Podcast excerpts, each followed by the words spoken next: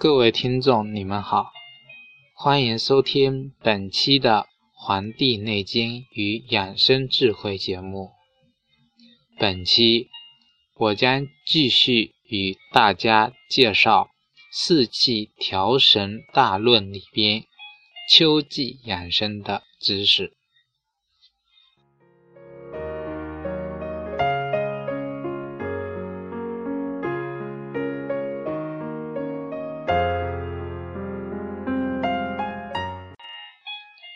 按照《黄帝内经》的思想，春生、夏长、秋收、冬藏，所以秋是主收的。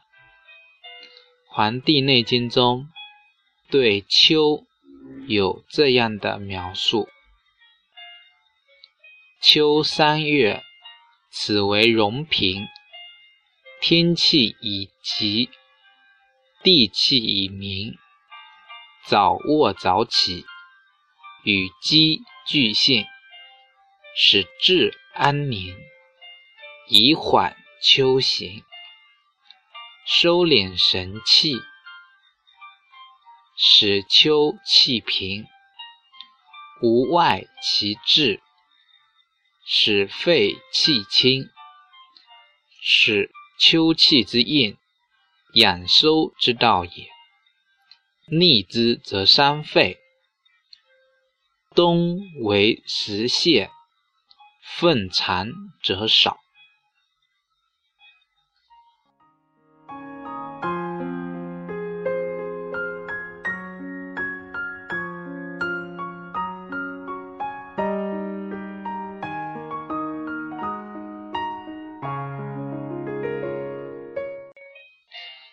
秋三月，此为荣平。秋天养收，根据是八方的分位，应该是对应西方。荣平就是要开始收、收敛，特别壮大、盛极的意思。秋秋天的天气以及天上的气只能为燥气，秋天。燥气是正气，是从火的。衣服在秋天最容易干，这个干是燥气收敛的功能发生了作用。如果人生病了，再出现烦躁的症状，那么是非常严重的病。烦是虚火上头，虚火敛不住。是头痛、头晕，是心病、心经、心血的问题；而躁从足字边的，是乱动、烦躁不安，是属于肾病的。肾病、肾精不足的病。有一种老人，快临终的时候，就是喜欢寻医摸缝，天天在那。拧衣服扣子，不知道手手不知道如何安放，这就是肾经大亏的象。如果人会抖脚，也是肾精不足的病。在相书上说，男抖穷，女抖贱。男抖穷呢，就是人容易抖腿，这是一种肾精不足的人。肾精不足的人，他就没法用脑子思考，脑子的思维就受到约制，做事就会出现问题。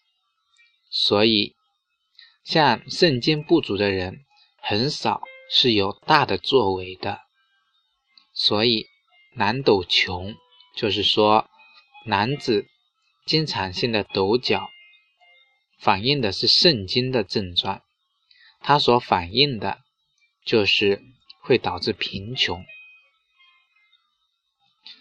地气已明，地也跟着明亮透彻，就像金属一样。所以，金对应的是西方，对应的是秋。肺气也是，肺为交战，也要非常的清澈。早卧早起与鸡俱现，早睡早起和鸡一起起来。这个时候对应的应该是五点到七点。这个时候人的天门开，人的气也应该顺着这样的天气起来。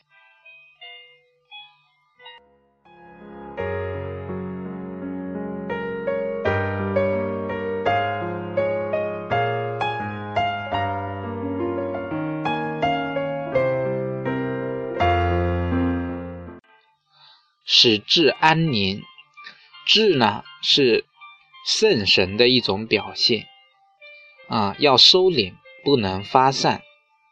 性生活也要收敛，在这个时候，动物的交配也是有节律、有季节。人好像随时随地都可以，其实，在秋天也应该达到收敛的状态。冬天，动物。会进入冬眠养精，所以有养精蓄锐这个词。人在这个时候也应当要收敛养精。人虽然摆脱了季节性冬眠这样的特性，但也要按照天地自然的顺序去做，否则就会生大病，生重病。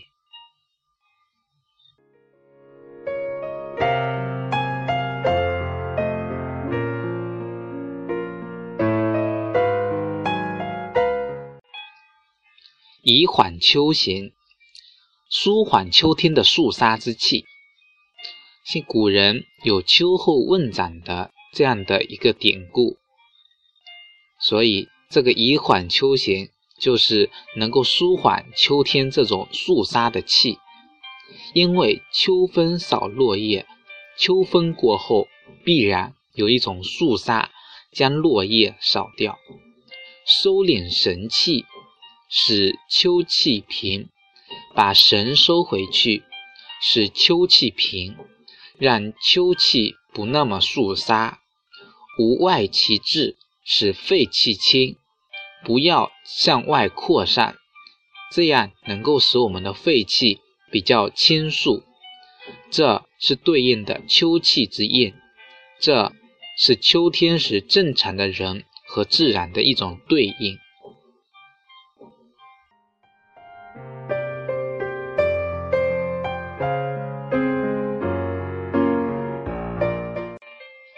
秋季是养收之道也，养收敛。秋天就是酒有时，有时主气味的味，大蒜和辣椒气味最后，但从来没见过这两味是有入药的，因为古人认为大蒜入气分，凡是入气分的药都是走清窍。轻窍，比如说人的眼睛、人的小便，大蒜气味厚重，吃后会流眼泪，人的小便也会有味道。中药虽取其偏性，但也是因人而定。大蒜、辣椒，每人承受的量不一样，能吃多少吃多少。辣椒走的是味道。入胃就是入血分，血、味道都是属阴的。入穴位的药都是走人的浊窍，比如口、大便。辣椒吃多人容易嘴上生口疮，人的肛门容易疼痛。秋天就是这种胃厚，所以果实所谓五谷。都要取其味，味入血分，万物收获。要吃入血分的层面，逆之则伤肺。如果忤逆了它，就容易伤害我们的肺，因为肺对应的是秋季。冬为食泄，食是稀食、晚饭的意思，这会导致。食谷不化，吃的东西没有消化就拉出来。肺与大肠是相表里的。这个大肠啊，如果肺气虚弱的话，人的成想形成大便的能力就会衰退。所以这些毛病在冬季就会表现出来。我们现在很多人看疾病都是看当下，而忘记了所有的事物都是相互联系的。可能你冬季的疾病是在你秋季结下的因，冬季结的果；有可能是春季生下的病因，冬季结下的果。粪长则少。由于秋季收敛的气没有收住，所以奉献给冬季的东西就很少，所以秋季藏不住，冬季也就没得藏了。